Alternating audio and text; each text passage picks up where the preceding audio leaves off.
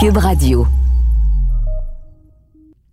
J'ai une grande et belle nouvelle à vous annoncer. Vous pouvez maintenant enregistrer votre épisode de J'ai fait un humain en ma compagnie.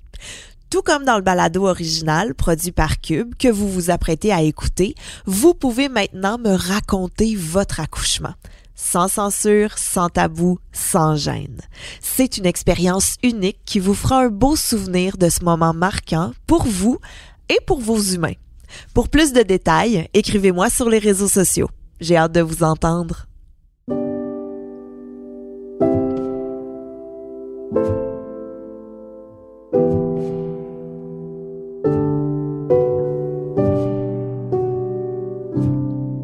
Salut, c'est Gabrielle Caron. Vous écoutez J'ai fait un humain.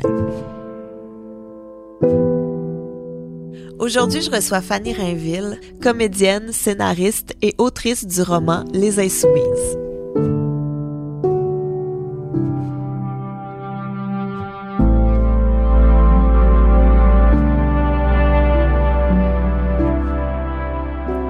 Savoir de son roman, parce qu'on va en parler beaucoup pendant l'épisode, c'est que de un, c'est un roman que j'ai dévoré. Il est vraiment excellent. Il se passe dans une maison de naissance, met en scène trois sages-femmes et une immigrante sans papier qui va vivre un accouchement et se retrouver, bon, mêlée un peu à la vie de ces trois sages-femmes. Fanny est accompagnante à la naissance et elle s'est beaucoup inspirée de ses connaissances et de son expérience pour écrire ce roman. Fanny a beaucoup de jasettes, alors forcément, on a parlé de son expérience comme accompagnante à la naissance, de la création de son roman et de son accouchement.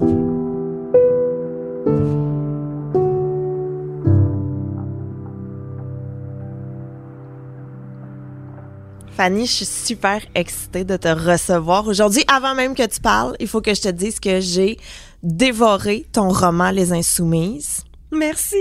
Bravo, quel chef-d'œuvre. Honnêtement, là, j'ai adoré, j'ai tout aimé. Puis j'espère qu'ils vont le mettre à la télévision, en faire un film ou une série. J'espère que euh, tu vas écrire euh, beaucoup d'autres romans parce que sache que je vais toutes me les procurer. Je trouve que tu as un talent incroyable. Alors euh, voilà, c'était mon message de fan en commençant. Ah ben j'adore ça, je vais mettre ça en boucle dans mon auto en revenant. Fanny, eh, avant qu'on plonge là dans tes dans ton accouchement, j'ai envie qu'on parle un peu de ton rôle d'accompagnante à la naissance. Qu'est-ce que ça fait une accompagnante à la naissance? Ben c'est une super bonne question parce que je me rends compte qu'il y a comme une espèce de flou entre c'est quoi une accompagnante à la naissance et c'est quoi une sage-femme. Tu sais, ce qui est super important de comprendre, c'est qu'une sage-femme là, c'est ça prend quatre ans et demi d'université, c'est un cours qui se donne à l'UQTR, euh, donc voilà. Tandis qu'une accompagnante à la naissance, moi j'ai fait ma formation chez Alternative Naissance, c'est environ euh, 75 heures euh, de formation. Moi comme accompagnante à la naissance ou comme doula, je peux poser aucun geste médical. Tu sais, je peux pas euh, écouter le cœur du bébé, prendre la pression utérine, des trucs comme ça. Tu peux pas faire de césarienne. Non, non, non, non, non. non, je peux même pas. euh, Tu sais, je, je- pourrais pas, par exemple, dire à quelqu'un, euh, hey, on va aller accoucher chez vous. Non, non, non, non. Ça serait un acte illégal, en fait. J'en parle un peu aussi dans le roman. Donc, c'est vraiment un accompagnement qui est, tu sais, beaucoup au niveau de l'information, en fait. Donner le plus d'informations possible aux femmes, aux couples, pour qu'après ça, elles puissent prendre des décisions éclairées, puis d'expliquer aussi c'est, quoi la, une naissance physiologique, c'est quoi la physiologie de la naissance, parce que moi, ce que j'ai réalisé au cours de ma pratique, c'est que à force de surmédicaliser les naissances, et là, je ne suis pas contre les hôpitaux, contre la médecine, mais c'est comme si peu à peu, on a dépossédé les femmes de leur pouvoir, de, de leur confiance en leur corps, la confiance que, veut pas, notre corps a été fait pour porter la vie, pour accoucher. Donc, tu sais, à, à la base, on est capable d'accoucher.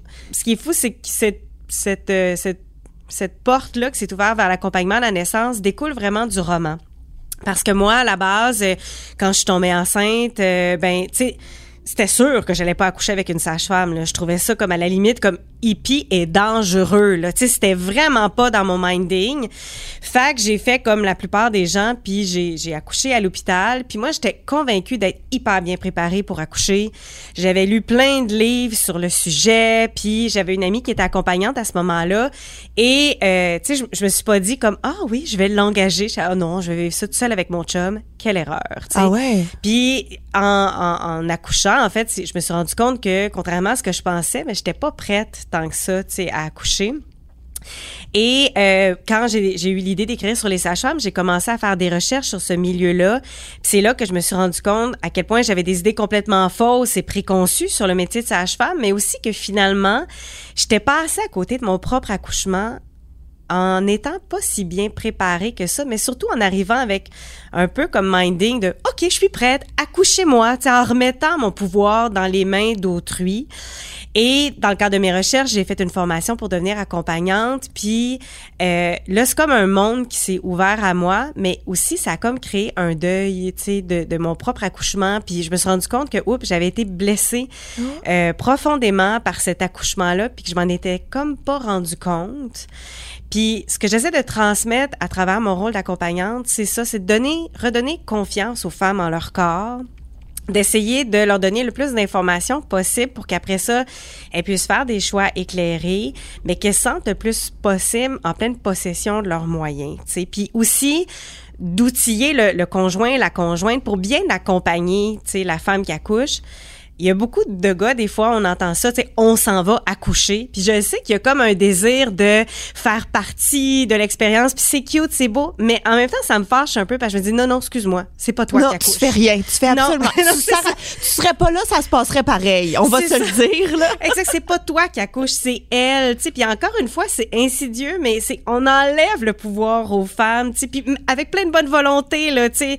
Je rencontre plein de papas, puis je suis comme, sais, mais comment comment le conjoint ou la conjointe peut accompagner, sa, sa, sa, blonde qui est en train d'accoucher? Il y a plein de choses, des fois très très pratico-pratiques. On peut faire des positions, des respirations, mais se taire aussi, hein, ça c'est très apprécié par moment.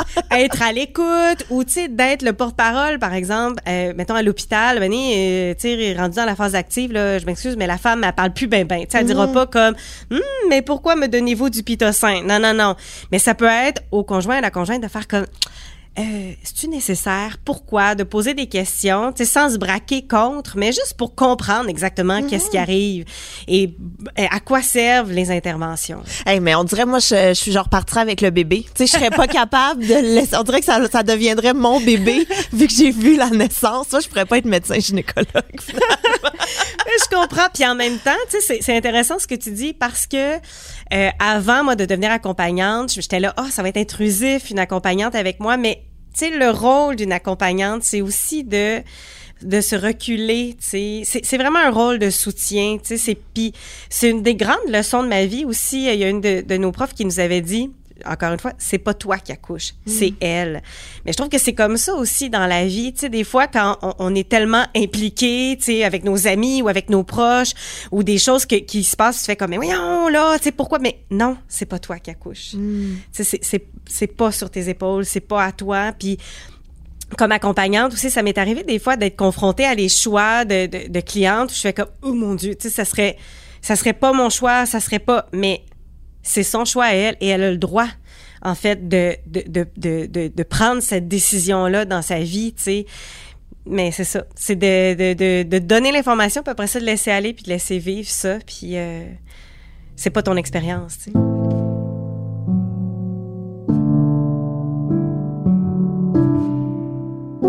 Et là, on va plonger dans ton accouchement à toi. Comment s'est passée ta grossesse? Ben vraiment super. Euh, moi, j'étais une femme enceinte très très épanouie. Ah oui? Ah oui, mon Dieu. Je, pense que c'est le moment dans ma vie où je me suis sentie le plus à l'aise avec mon corps. C'est le seul moment dans ma vie où j'ai acheté des bikinis. Ouh. Puis euh, j'étais toujours là, tu sais, avec euh, des, des, petits chandails serrés, montrer ma bédaine, et j'avais toute une bédaine. J'ai vraiment adoré ça. C'est ça. moi, j'anticipais avec bonheur là le fait d'accoucher. je me, me visualisais vraiment en train de pousser. J'avais lu plein de livres sur le sujet. J'ai une amie qui est accompagnante. J'avais dit, oh non, j'aurais pas besoin de toi. Nous, on est une famille reconstituée. Mon chum avait déjà un enfant. Fait qu'il y avait comme quelque chose de, hey, je sais quoi faire, tu sais. Et hell no! Mais je veux juste être sûre, t'avais choisi d'être à l'hôpital. Oui, oui, pour moi, euh, c'était l'idée d'accoucher avec une sage-femme là, c'était même pas dans les possibilités. Okay. J'ai vraiment écarté ça, tu sais. Et euh, donc, euh, puis moi, je, je pense, j'ai accouché en fait. Et moi, j'ai accouché passé mon terme, euh, passé 41 semaines. Bon, attends, attends, t'étais en retard de combien de temps? Ben, c'est ça qui est comme particulier. Tu sais, là, souvent, là, on va faire des échos... Ben, à chaque fois, en fait. Tu sais, on va faire des échographies et des fois, ils changent la date prévue d'accouchement. Ouais. Puis ça, il faut, ben, pas s'en méfier, mais c'est que, mettons, moi, je devais accoucher le 11 août. Mais attends Ouais. une minute. C'était quand ta date prévue d'accouchement? Mais ma date prévue d'accouchement a changé euh, En cours de les route. oui en cours des en cours de route. C'est souvent ça aussi que je dis à, à, à mes clientes mettons quand quand je suis comme accompagnante c'est que après ça le problème c'est que moi ça avait changé d'une semaine ce qui fait que euh, en principe j'ai accouché à 41 semaines et trois jours.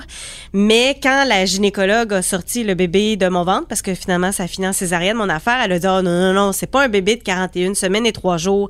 Fait qu'il y a comme une pression de faut pas dépasser le terme mais dans le fond je l'avais pas dépassé tant que ça tu sais peut-être de trois jours plutôt que d'une semaine et trois jours tu sais OK. fait que, fait que voilà, moi, c'était- j'ai accouché pendant euh, les Jeux olympiques de 2012. Oh! Et là, je, je savais tout euh, quel, quel Canadien avait gagné quelle médaille. Puis là, un soir, euh, j'ai oui, c'est vrai. Attends, mais t'as-tu une passion pour les Jeux olympiques ou ça s'est comme développé en même temps que ta grosse? Ah, par la force des choses, ce que l'insomnie peut nous faire découvrir, tu sais. Mon chum se levait le matin, je dormais plus, là, je dormais sur le divan, plus de position. T'étais pas Ah non, pas, en tout. Je- J'arrivais plus à dormir sauf sur le divan. C'était comme Oh my god, mais ils ont gagné au kayak! C'est là, c'était bon.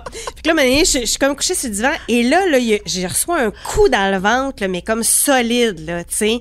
Fait que là, j'étais comme Ah! Puis je, je, je je m'assois, tu sais, sur le divan. J'étais comme Ah, mon Dieu, elle vient de m'en donner un, tu sais. Et là, je m'en vais me coucher. Il est comme minuit. J'embarque dans le lit, puis ça fait comme floc. T'as crevé tes os. Oh, j'étais là, oh my god, oh my god, ça y est, ça y est, ça y est. J'étais bien, bien, bien excitée. Là, je m'en vais Attends, mais qu'est-ce que ça fait? Moi, j'ai jamais crevé mes os. Qu'est-ce que ça Avant. fait comme sensation quand tu crèves tes os? Ben, ça coule. Puis c'est comme, c'est pas du pipi. Parce qu'après ça, à l'hôpital, ils m'ont obstiné, c'était du pipi. J'étais non, c'est pas du pipi. Tu sais, je, je le savais, là, puis ça coulait, ça coulait, ça coulait. Puis tu sais, c'est ça. Plutôt que de dire comme, hey, je vais prendre ça relax chez nous, on va voir, j'avais pas de contraction, là. OK. J'avais rien. Fait que là, nous autres, on s'est pitché comme à l'hôpital. Et là, ça, c'est quand même assez drôle. À ce moment-là, j'habitais à Montréal dans un haut duplex. Et là, tu sais, ah ouais, ah ouais, pogne les valises, tout le kit. Fait que là, tu sais, moi, je descends avec ma grosse bédaine, mon chum, les valises, tout le kit. Et là, en mettant la valise dans l'auto, il se barre le dos. Oh non, ben Fait que là, il est non! comme, aou, aou, aou. Fait que là, moi, je m'en vais à coucher, tu sais. Puis là, il commence à conduire, puis il fait comme, Fanny, je suis pas capable de conduire. Peux-tu conduire à ma place? Non! Ouais, ouais. Fait que là, j'en ai dans l'auto. Puis là, je chiale. Je suis comme, je peux pas croire que je vais conduire jusqu'à mon accouchement. Tu sais, mais je veux dire, j'avais pas de contraction, rien. Là, j'étais comme, ah, un Tim Martin. Ah, il cherchait un muffin. Tu sais, j'étais comme, j'étais pas dans l'urgence, pas en tout, là, tu sais. Fait que ton chum s'est barré le dos en Oui. allant te reconduire à l'hôpital alors que tu venais juste de crever tes os et t'es arrêté au Tim Hortons te chercher un muffin. Exactement. Puis je peux te dire qu'il sentait vraiment niaiseux d'avoir demandé deux Advil à l'infirmière une couple d'heures plus tard quand je suis en train de hurler ma vie. On dirait une scène de film que tu viens de décrire, ça a pas de sens. Ben non, je sais, je sais. Puis ça, d'ailleurs, c'est comme mon défaut professionnel. Tu sais, faites attention à ce que vous me racontez parce que, tu sais, automatiquement, ça part. Je comme, ah, ça ferait tellement une bonne scène. c'est ça. Mais là, après, j'étais dans un film d'horreur. Ah ouais, mais attends, là Ouais. t'arrives, bon, Tim Hortons et tout, vous arrivez à l'hôpital. Qui est la priorité, toi ou ton chum? Ben, je dirais un peu des deux, mais tu sais, à, à ce moment-là, je suis beaucoup focusée sur moi, là, tu sais, sur comme, euh, là, il m'installe, puis tout ça. Puis là, l'affaire, c'est que moi, je suis focale dilatée, pas, ni effacée, ni dilatée, rien. Donc ton col est encore fermé. dur, dur, dur. OK. Mais là, je semble-t-il, j'ai crevé les os. Là, il y a quelqu'un qui vient m'examiner, puis elle me dit, elle dit, t'as pas crevé les os, t'as fait pipi. Là, je suis comme, non, je le sais que j'ai pas fait pipi. Tu sais, je, je le sais, je, je le sais. Fait que là, ils mettent comme le petit tampon, là, tu sais, pour comme, euh, pour ramollir le col. Il se passe rien. Et, tu sais, ils essaient toutes sortes d'affaires, en fait, pour faire déclencher le travail, puis il y a vraiment rien qui se passe. Finalement, ce que j'ai su après, c'est que tu peux avoir, comme, la poche des os, j'avais deux feuillets, dans le fond, tu sais, de, de la membrane. J'avais comme deux membranes, tu sais, qui, qui, qui, où il y a le bébé. Fait qu'il y en a une qui a comme fissuré. Fait que oui, c'était vraiment du liquide amniotique. Puis j'avais comme pas le choix, en parenthèse, d'aller à l'hôpital pour pas qu'il y ait une infection, mais j'étais pas en travail du tout. Fait que moi, j'ai été provoquée sur le pitocin.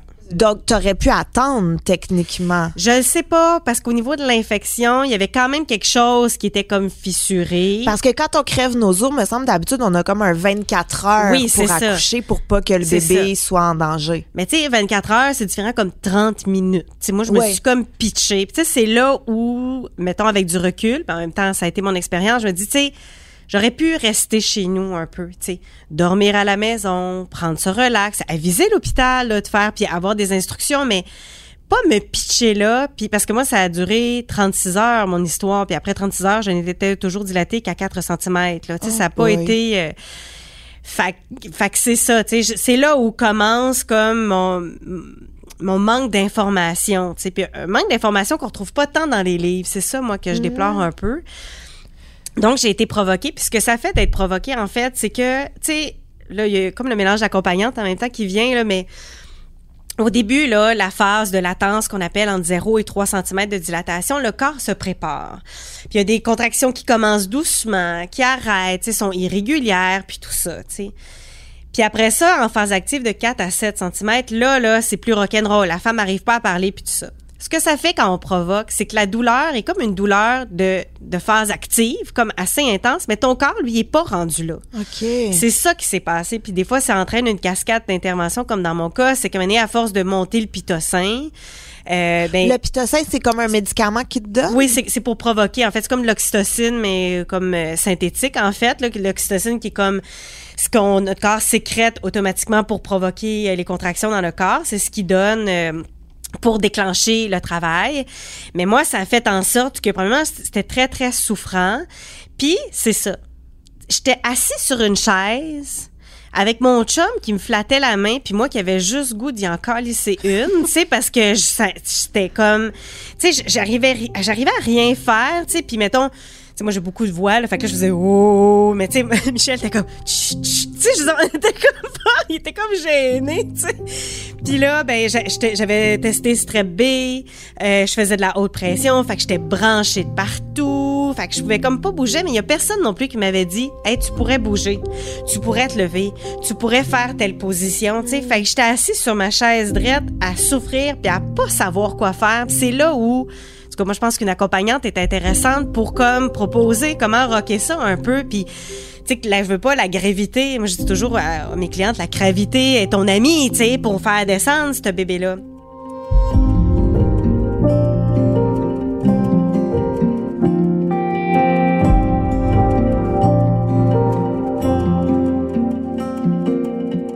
T'es arrivé, t'avais crevé tes os, t'avais pas de contraction, pas effacé, pas rien. T'ont donné du pitocin.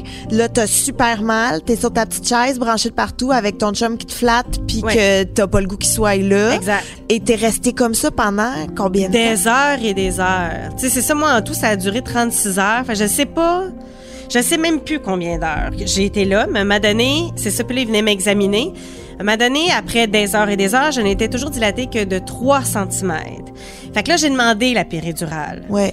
Mais c'est rare qu'elle donne à 3 cm parce que Ça ralentit le ça travail. ralentit le travail. Mais là, j'étais tellement en souffrance. Puis c'est, c'est ça aussi, c'est qu'il montait le pitocin à chaque fois en se disant comme ça va accélérer le travail. Mais là, j'étais ben trop en souffrance. Et là, là, ça va être un peu difficile au micro de d'expliquer ce qui m'est arrivé. Mais je vais parler un petit peu de violence obstétricale parce que j'en ai subi sans même savoir ce que c'était.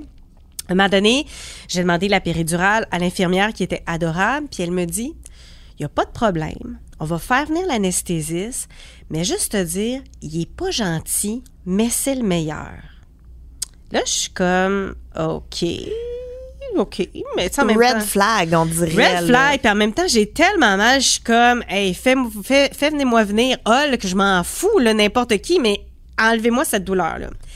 Fait que là, tu sais, ils te mettent comme sur un lit, euh, la jaquette ouverte, puis là, je, je, je, je- tiens le cou de mon chum, tu sais, puis tout ça, il arrive. Puis moi, j'ai une scoliose dans le dos. Fait que j'ai dit à l'anesthésiste, j'avais un peu peur de l'aiguille, j'ai dit, j'ai une scoliose, blablabla. Et là, monsieur regarde mon chum, pas moi là, mon chum, et il lui dit, c'est pas la scoliose le problème. Et là, il mime, il gonfle ses joues, puis il mime comme une grosse madame, tu sais, genre. Et là, là, je me suis sentie, là, euh, tu sais, dans, ben, probablement blessée, en colère, humiliée.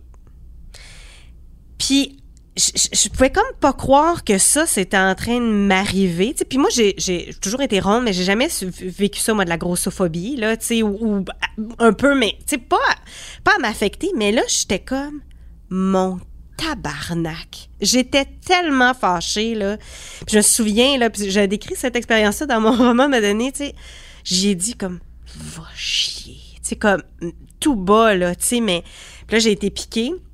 Puis le pire dans tout ça, là, c'est que, après ça, j'ai eu une césarienne, tout s'est bien passé, ni moi ni ma fille, on n'a jamais été en danger. Mais j'ai vraiment mis cette expérience-là de côté dans ma tête, puis je suis passée à ma vie de nouvelle maman. Puis c'est vraiment une couple d'années plus tard, notamment en commençant à travailler sur les insoumises, que je me suis rendu compte que j'avais vécu de la violence obstétricale, que ça avait pas maudit bon sens à vivre ça, que je n'étais pas la seule femme à vivre ça aussi, puis que ça avait laissé une, cicatrice invisible en fait en moi. Puis c'est fou parce que pendant des années après, puis ça m'arrive encore, je rêve que j'accouche par le vagin. C'est comme, c'est un rêve récurrent. Il y a comme quelque chose en moi qui s'est comme pas passé ou que j'ai bien de la misère à l'expliquer. En même temps, c'est sûr j'ai été dans mon imaginaire baignée là-dedans longtemps, là, fait que c'est peut-être un mélange de ça, mais mais ouais, ça, ça a été marquant cette expérience-là, mais comme à rebours. Mais j'en reviens pas. En plus, s'il y a un moment où tu es excessivement vulnérable, c'est pendant que t'accouches, puis que lui arrive de nulle part et fasse ce commentaire d'un qui est excessivement déplacé, on va se le dire, en temps normal ou pendant que t'accouches ou n'importe où. Là. Ouais. Mais si on parle de violence obstétricale, mettons, ce serait quoi les recours? Tu sais, si sur le coup, t'avais su qu'est-ce que c'était ou par la suite, t'avais su qu'est-ce que c'était, qu'est-ce qu'on peut faire si on a envie? Hey, sais-tu, je, me suis jamais informée. Probablement une plainte. Probablement. Mais ce que je me rends compte en ce moment, c'est que c'est vraiment un problème qui est méconnu. Puis il est là le problème. Tu sais, pour mon roman, euh, j'ai je suis allée chercher des témoignages euh, de femmes qui ont vécu la violence obstétricale. Puis euh, ce sont tous des faits vécus. C'est tout basé sur des faits vécus, ce qui se retrouve dans le roman. Puis ce que je voyais beaucoup, c'est qu'il y avait beaucoup de femmes qui commençaient à écrire en disant, je sais pas si c'est de la violence obstétricale, mais et c'est presque systématiquement, ça en était, tu sais. Euh, puis les recours, mais probablement, tu sais, oui, faire une plainte, mais en prendre conscience, tu sais. Euh, puis prendre conscience aussi de nos droits, tu sais. Puis que- qu'est-ce qui, à quoi on peut s'attendre vraiment quand on, quand on accouche. Je pense que ça serait un bon début euh, déjà. Puis oui, j'imagine porter plainte. Mais je l'ai jamais fait, bien honnêtement. J'ai même pas pensé porter plainte, t'imagines? Ben, j'imagine que t'avais d'autres choses à gérer Oui, c'est- tout ça, c'est tout ça, tu sais, euh, je veux dire, sais, tu commences ta vie de maman, euh, puis puis moi, je, je suis une fille bien boblée, là, j'ai le bonheur facile, fait que moi, tout le chapitre sur le baby blue, j'avais passé ça, là, ça, ça ne me concernait pas, tu fait que, que j'ai eu un petit choc, là, comme après, là. mais oui, c'est ça, fait que t'es tellement vulnérable, je pense que hum, tu laisses aller. Puis ton chum, comment il a réagi face à ça? Parce que je veux dire, il a été témoin, il l'a vécu lui aussi. Ben, lui aussi, il a comme figé. Je pense qu'il se sentait profondément impuissant, tu sais, devant comme toute cette douleur-là. Euh, tu sais, lui, il avait déjà vécu un autre accouchement qui s'était pas passé du tout comme ça. Fait qu'il était démuni, lui aussi, en fait. Euh, Puis tu sais, c'est que c'est ça. C'est que c'est comme l'autorité, là, tu sais, c'est comme... Sais, l'anesthésiste, c'est le médecin. Fait que t'oses comme pas trop t'opposer. Puis... Ouais, t'es pas en position de t'opposer, en fait, malheureusement. Ben, gars, je te propose de le nommer, là, qu'on le soit. Non, c'est pas vrai. Oui, ça, c'est ça.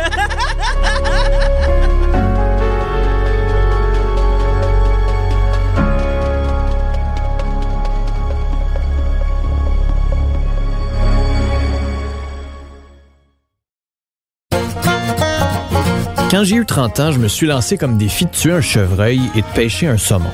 Et je suis pas encore sûr pourquoi, mais je suis rentré dans un nouveau monde. Des milliers de caribous. Des histoires de beauté. J'étais dans l'eau, nu comme un verre, puis la truite était à côté de moi. Des histoires de bois. Il y avait un ours dans l'arbre au-dessus de sa tête. C'est ce que je vous propose dans cette nouvelle série balado de Cube Radio. Je m'appelle Philippe Vincent Foisy. Je vous invite à écouter Histoire de chasse et pêche, disponible sur cube.ca et les autres plateformes de balado.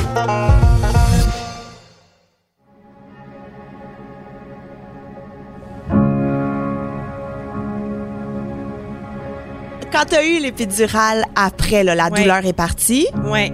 Oui, oui, là, la, la douleur est partie. Puis, tu sais, les, les infirmières ont été vraiment super gentilles. Puis tout ça. Fait que j'ai été longtemps sous, euh, sous épidurale. Puis, je pense 12 heures plus tard, j'étais dilatée à 4. Là. Fait que, tu sais, c'était même pas comme...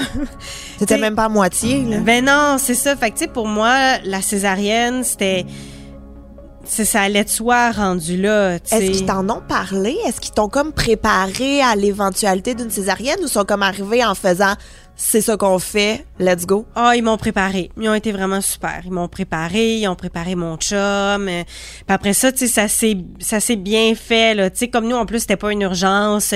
Mon chum est allé remettre là son, son chapeau, euh, il est allé mettre euh, tu sais la, la jaquette puis tout le kit.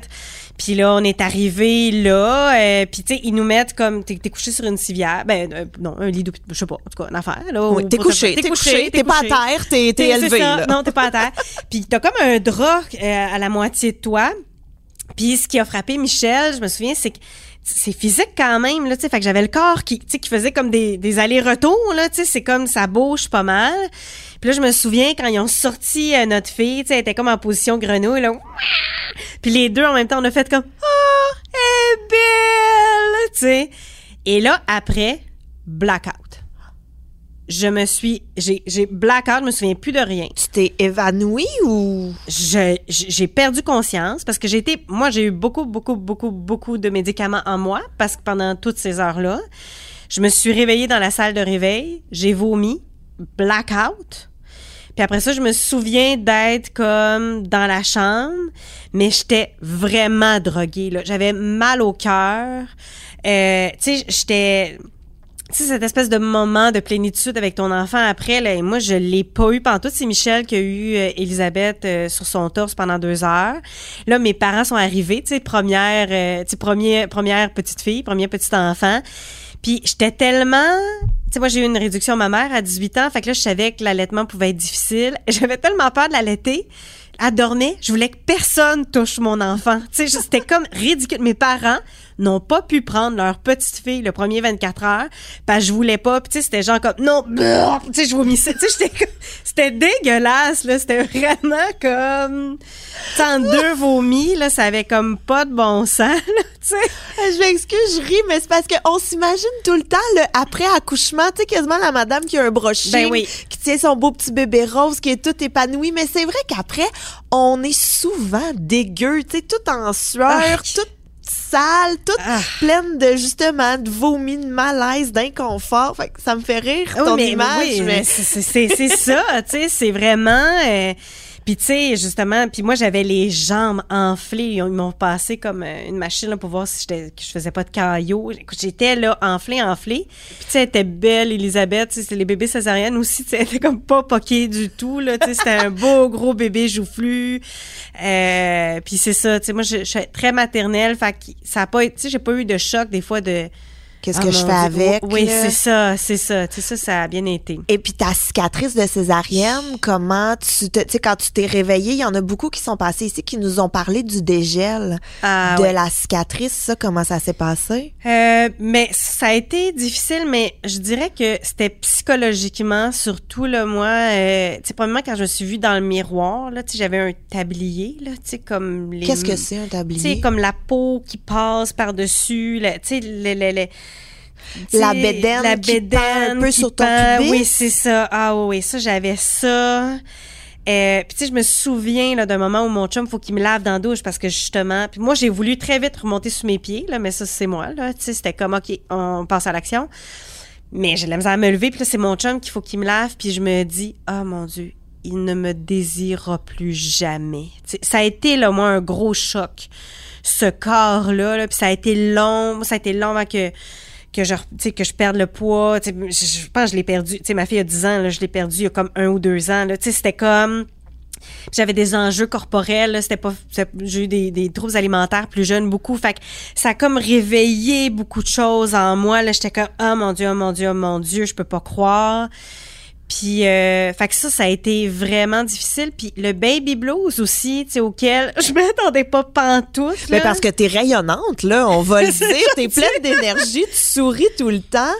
T'es- Oui. On s'attendrait pas à ça de toi. Ben non, Ouais. mais moi, j'ai- vraiment le bonheur facile dans la vie. Je veux dire, je me choque, puis je suis pas toujours contente, là, évidemment, mais tu sais, je suis plus, ce genre de personne à voir le verre à moitié plein qu'à moitié vide. tu sais. Mais là, là je me souviens, tu sais, comme mon chum s'en va chercher. Ah oui, tu sais, le fameux banc, puis là, la valise, puis tout ça, tu sais. Va porter la valise dans l'auto, il revient, puis là, on réalise que mes gougounes, c'est en nous, sont dans la valise. Fait que là, faut qu'il retourne, puis là, il revient, puis tout ça, tu sais. Puis là, je berce comme ma fille dans sa coquille, puis là, je me mets, il chante une chanson, puis je suis comme... je chante une chanson à mon bébé! puis là, je braille, tu sais. Puis là, je suis dans l'auto, puis là, moi, mon beau-fils, il avait deux ans quand je l'ai quand je l'ai connu, fait que je suis super attachée. Puis là, je suis dans l'auto, je dis tout d'un coup que j'aime pas ma fille autant que mon beau-fils. Puis là, je pleure, tu sais, je, suis comme T'es un... submergée d'émotions. Ouais, vraiment, tu sais, puis je braille, puis je braille, puis je braille, puis là, comme j'ai une réduction mammaire, il y en a pas de lait, là, tu sais.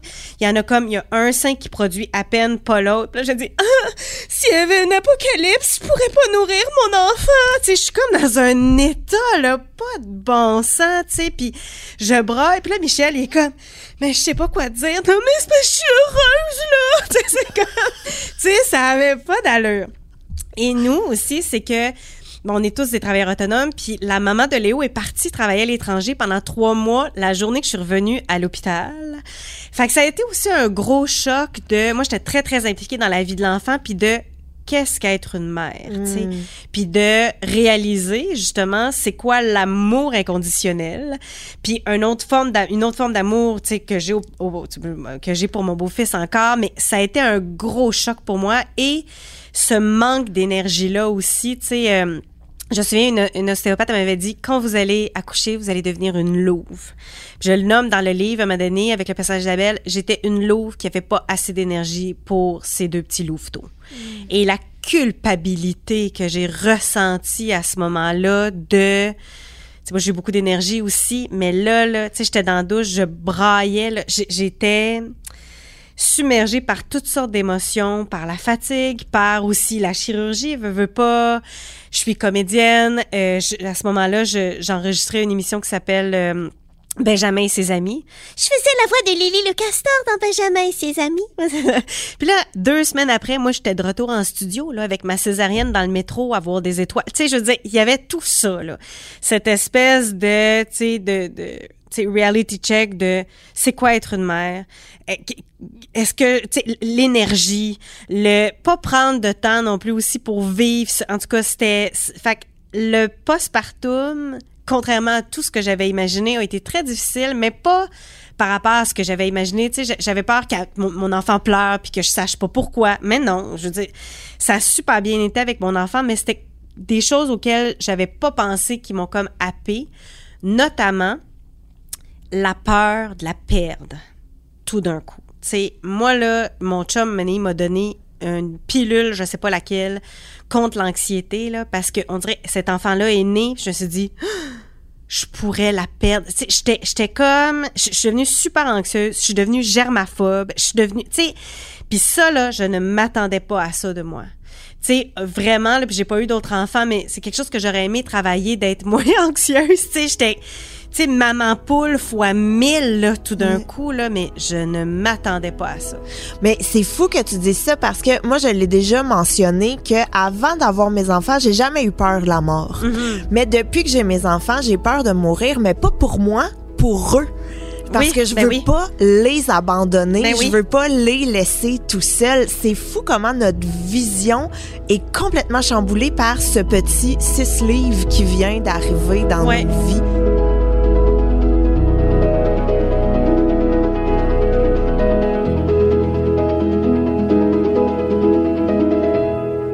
Ton baby blues, Oui. justement, comment t'as fait pour le surmonter? Est-ce que tu l'as surmonté toute seule ou t'as dû aller chercher de l'aide? Non, je l'ai surmonté euh, seule. Euh, je dirais que ça a été comme court et intense, mais après, j'ai eu besoin d'aide. Euh, je suis allée, moi, j'ai commencé, à- j'ai vu ma première psychologue après la naissance de ma fille, quelques années plus, ben, ouais, quelques années plus, non, peut-être un an plus tard, je sais plus. En tout cas, Un petit peu après, oui, c'est là que ça, euh, justement, par rapport à la relation avec mon corps, euh, beaucoup, là, tu sais. Mais j'ai eu un gros manque d'énergie que j'ai traîné pendant longtemps, notamment parce que je suis retournée sur le marché du travail excessivement vite. Ça a aucun sens. Ça a même, puis je le dis, mais j'ai fait la même chose que toi. Moi aussi, là, quatre semaines après avoir accouché, je faisais des shows, là, tu sais, ça. C'est ça. Et avec le recul, moi, c'est ça que j'aurais aimé changer. Oui. C'est de prendre le temps de me remettre. Parce que, et moi, mon premier, très naïvement, je pensais que un bébé,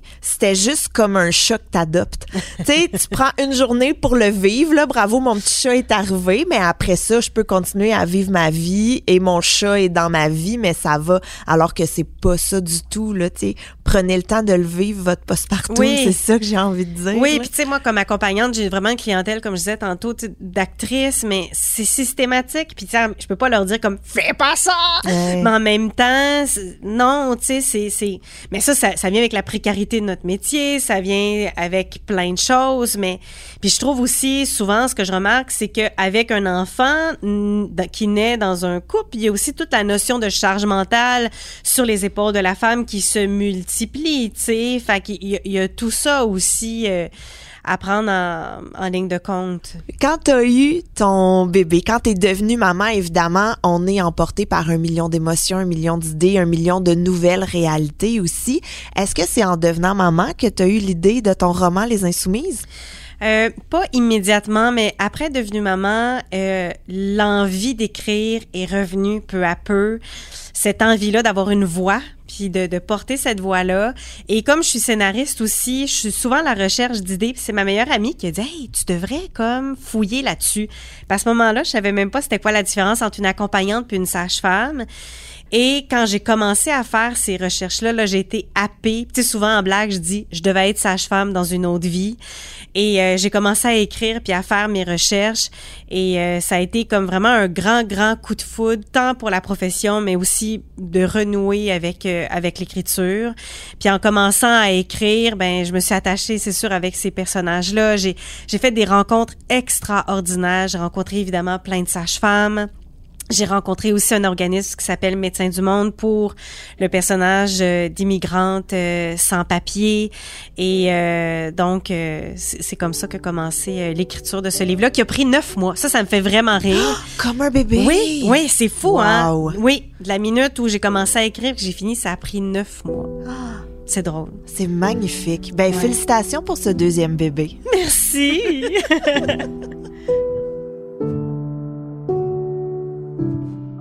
En terminant, j'aime toujours poser cette question-là. En plus, toi, t'es accompagnante à la naissance, fait que t'as une double sagesse euh, qui vient. Mais s'il y a quelque chose que t'aimerais dire peut-être aux mamans qui nous écoutent ou aux futures mamans qui nous écoutent ou même aux papas qui nous écoutent, ce serait quoi? Mais ça serait aux femmes, faites confiance en votre corps.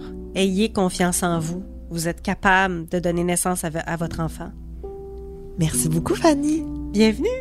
Puis allez acheter les insoumises, c'est super bon. Merci!